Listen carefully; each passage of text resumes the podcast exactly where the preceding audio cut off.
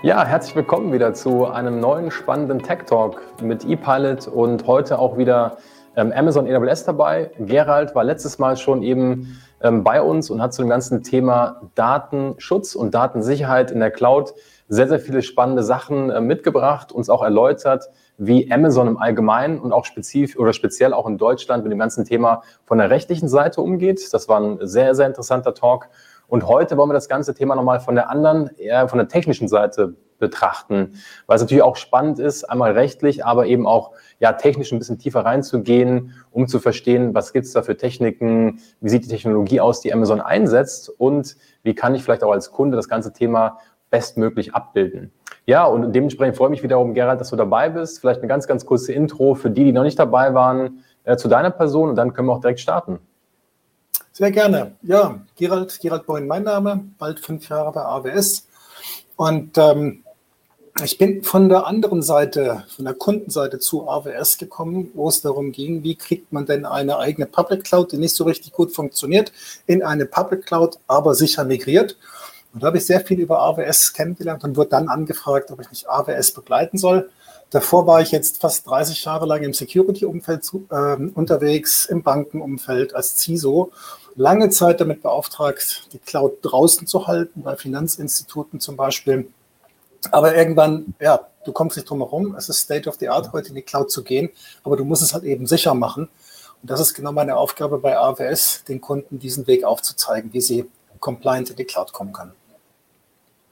Perfekt, danke. Ja, dann würden wir auch direkt äh, in das Thema starten. Datenschutz und Datensicherheit. Ja, in der Cloud, wie funktioniert das? Welche Technologien stehen eigentlich dahinter bei AWS? Vielleicht nochmal kurz als kleiner Recap. In der letzten ähm, Folge haben wir darüber gesprochen, ja, rechtlich, äh, welche Konsequenzen das Gerichtsurteil hatte, europäische Gerichtsurteil Richtung US Privacy Shield und haben das ganze Thema von der rechtlichen Seite betrachtet.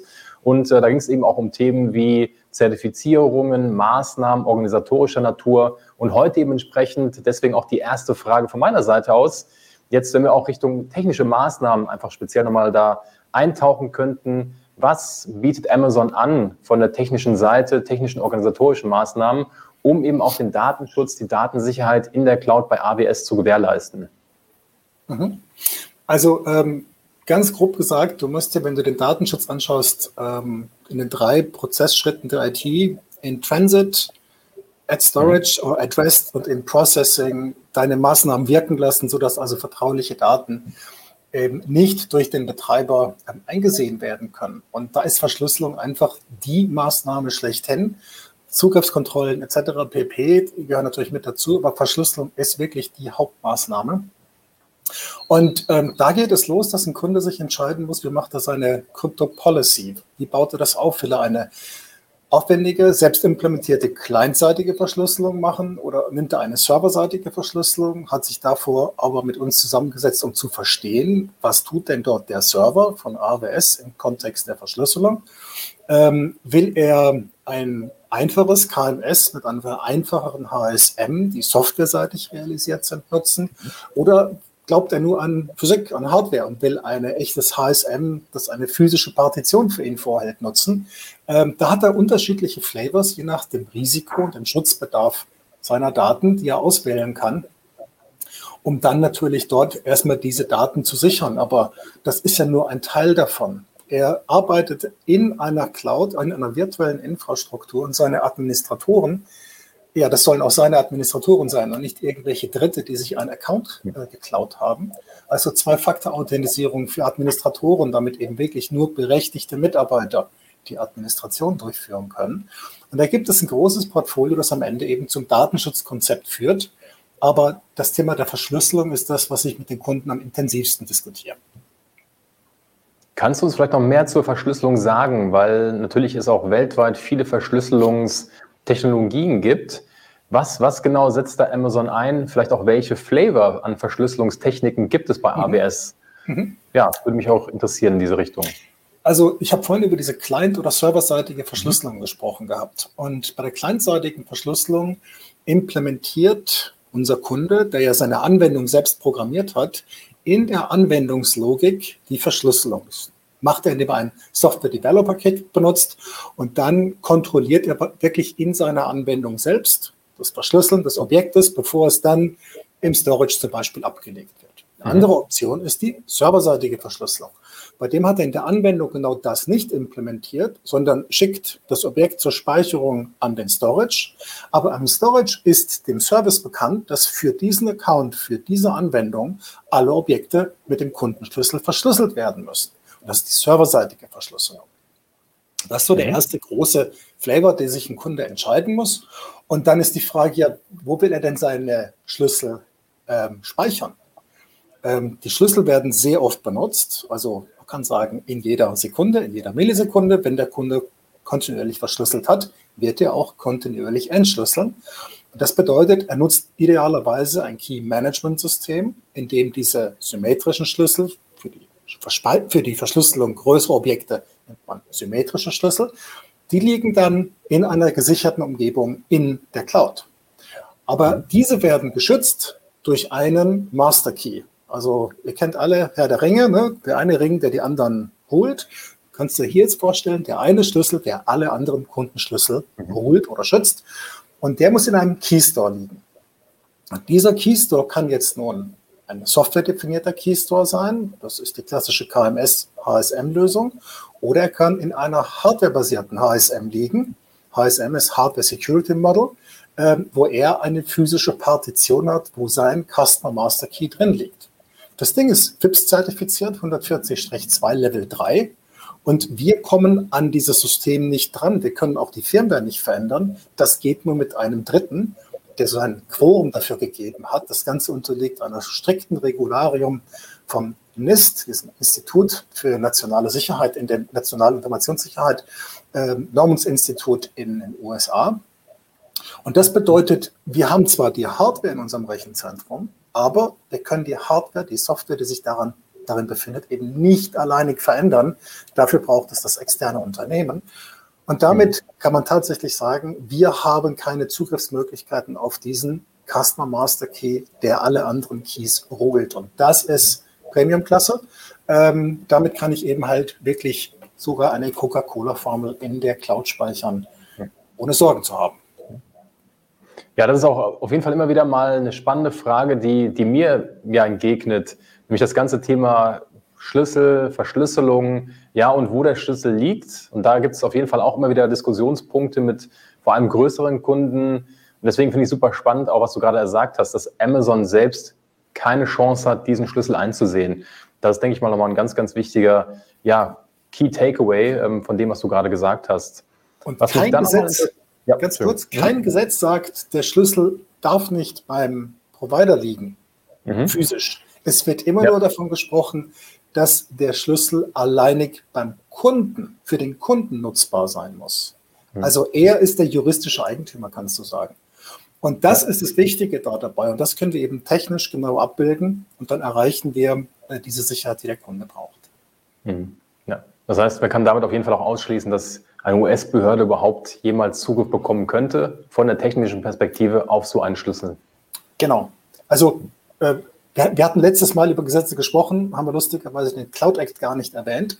Aber der Cloud Act explizit ist ja encryption neutral. Bedeutet, wenn der Kunde seine Daten verschlüsselt hat und der Operator also nur verschlüsselte Daten sieht, dann muss er auch keinen Weg finden, diese Daten zu entschlüsseln. Zudem technisch nicht möglich an den Schlüssel des Kunden heranzukommen. Also deshalb laufen solche Informationsanfragen halt einfach auch ins Leere. Mhm. Ja. Ja, und vielleicht nochmal ein ähm, anderes Thema ganz kurz angerissen.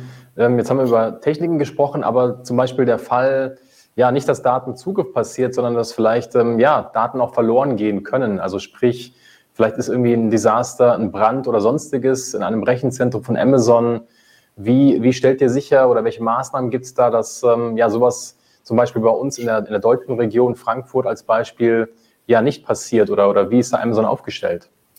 Also ähm, gute Frage. Resilienz ist was ganz Wichtiges. Ähm, Rechenzentren sollten nicht brennen, aber sie brennen tatsächlich mal, das wissen wir. Ähm, aber man muss eben halt auch beginnen mit dem ersten Prinzip der Detektion und dann der automatischen Löschung. Also mhm. nicht nur äh, Brand, sondern auch davor schon Partikel in der Luft, die also Smoke, die Rauch identifizieren kann. Damit geht es los bei uns bei dem Prinzip. Aber das ist eigentlich nur State of the Art. Wo wir uns unterscheiden zu anderen, ist die Idee, wie wir Resilienz in einer Region aufbauen, sodass eben der Wegfall oder Ausfall eines Rechenzentrums für unseren Endkunden keine Relevanz hat. Wir nennen eine Region bestehend aus mehreren Availability Zones. Und diese Availability Zones sind physisch voneinander getrennt.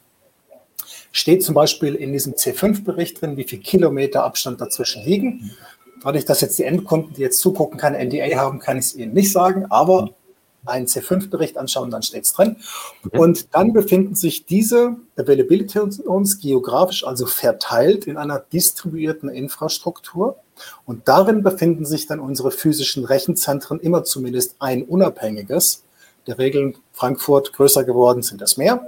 Ähm, und wenn jetzt dort ein Rechenzentrum ausfällt, dann befinden sich die Daten des Kunden Simple Storage eben nicht nur in einem Rechenzentrum, sondern sie werden von Anfang an repliziert. Das ist kein Backup, sondern das ist ein ähm, Realtime-Replikationsvorgang, der dazu führt, wenn der Kunde sein Objekt in S3 speichert, wird es verteilt in die unterschiedlichen Availability Zones, werden dort als Kopien gespeichert und dementsprechend, wenn eine Zone, ein Rechenzentrum in einer Zone, wo dieses Objekt gespeichert wäre, ausfallen sollte, nicht mehr erreichbar ist, dann greifen die anderen beiden Zonen automatisch für den Kunden komplett ohne Interaktion transparent ein. Die Daten werden ihm zugestellt und er respektive seine Anwendung kann weiterarbeiten. Insofern, wir haben ähm, keine Backups von Kunden. Auch so eine klassische Frage, die wir hören. Der Kunde muss seine eigenen Backups definieren, basierend mhm. auf seiner RTO, RPO, also Recovery Time und Recovery Point Objective. Das sind Entscheidungen, die gefällt nur dem Kunde selbst. Wir replizieren in der Infrastruktur und erhalten dadurch die Resilienz.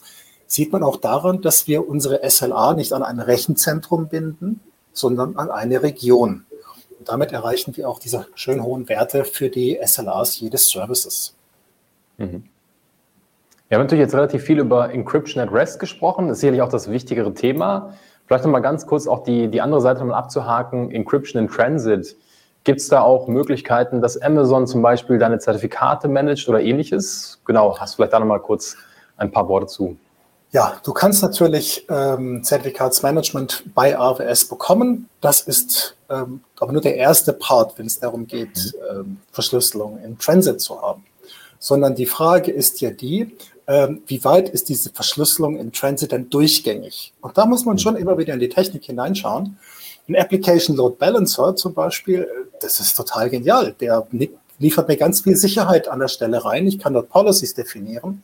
Gleichzeitig ist er natürlich genauso wie ein, wie ein ähm, eine Web Application Firewall, wie eine äh, klassische Firewall, die einen SSL-Kanal aufbricht, in der Lage, in den Datenstrom hineinzugucken. Sonst kann er keine Security machen. Wenn ein Kunde also Security etwas weniger relevant sieht als Datenschutz, würde er zum Beispiel auf ein Network Load Balancer gehen. Der mhm. macht eben dann keine SSL Inspection, er macht ein richtiges ähm, Load Balancing. Und deshalb muss man genau schauen, wo habe ich eigentlich sensible Daten auf dem Weg? Ich muss gucken, dass die ununterbrochen verschlüsselt sind. Und das kann man erreichen, zum Beispiel, indem man in einer EC2 Nitro-Instanz seinen Endpoint auf dem Thema der SSL-verschlüsselten äh, Kommunikation äh, terminiert.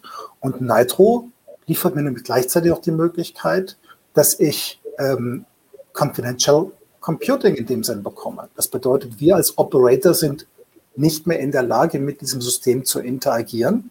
Wir sind kein DOM Zero mehr, wir haben keine Secure Shell mehr. Und damit kann der Kunde also auch in, in Processing seine Confidentiality, seinen ähm, Bedarf an das Thema Vertraulichkeit abgedeckt sehen.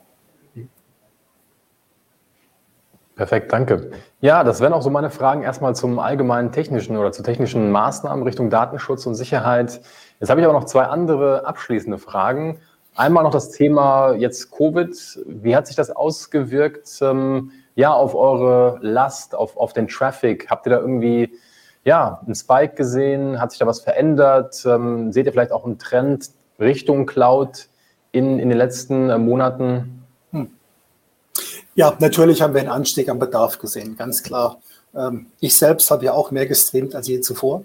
Äh, unsere Infrastruktur konnte dies aber recht gut abfedern. Warum? Ähm, wir haben ja Überkapazitäten Anders geht es nicht, sonst könnten wir nicht so skalieren on demand. Also haben wir Überkapazitäten.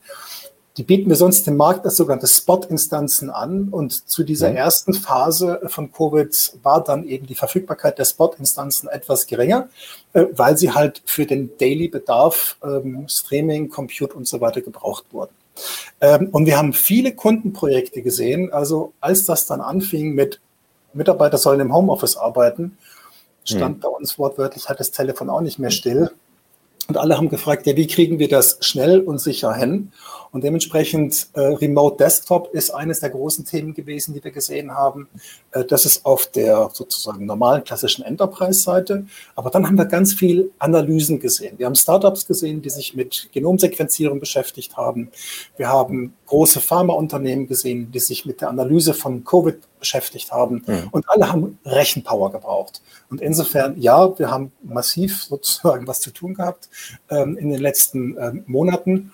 Und es ist etwas, wo ich festgestellt habe, die Digitalisierung auch im Schulumfeld ist etwas, was wirklich sehr stark in die Cloud reingekommen ist, weil doch viele Server zusammengebrochen sind der klassischen On-Premise-Welt mhm.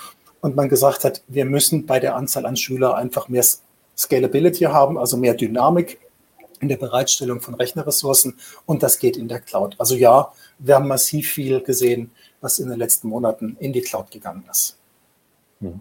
Ja, und ein anderes sehr spannendes Thema, was natürlich auch viele ähm, Leute beschäftigt, ist das ganze Thema Öko. Und dementsprechend meine Frage, wie sieht die Ökobilanz von ja, AWS aus?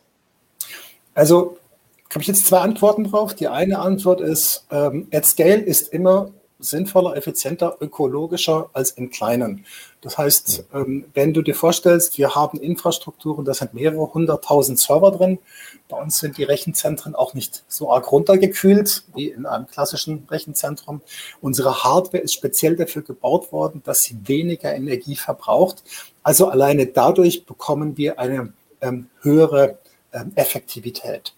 Ähm, das ist das eine. Aber das andere ist, wir wollen natürlich trotz alledem Thema ähm, grüne Energie oder grüne Cloud äh, unseren Weg weiter auch gehen. Und das Ziel 2025 auf 100 Prozent ähm, Renewable Energy, das ist auf Deutsch, regenerierbare Energie zu sein. Ähm, das ist halt auch etwas, das Ziel werden wir erreichen. Wir haben jetzt erst so einen 2,5 Gigawatt Vertrag unterschrieben mit einer Offshore-Windkraftanlage.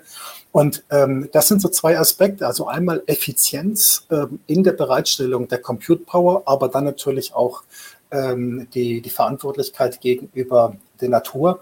Also ob die CO2-Neutral ähm, in 2040 streben wir als Gesamtunternehmen ja auch noch hin. Und dann sind wir aber jetzt außerhalb von AWS, da ist Retail ja. auch mit inkludiert. Ja, sicherlich auch spannend zu hören für unsere Utility-Kunden, dass der Amazon auch diesen Weg äh, konsequent beschreitet. Ja, vielen, vielen Dank, Gerald, nochmal auch für diese Session, dass du dabei warst. Ähm, auch heute wieder super spannende Insights zu AWS und technischen Maßnahmen. Ja, und bleibt mir nur zu sagen, vielen, vielen Dank. Weiterhin viel Spaß in der Cloud, auch mit den Kunden und den spannenden Projekten, die ihr da habt. Ja, und ähm, bis bald. Vielen Dank, war mir eine Freude. Schöne Grüße. Tschüss. Ciao.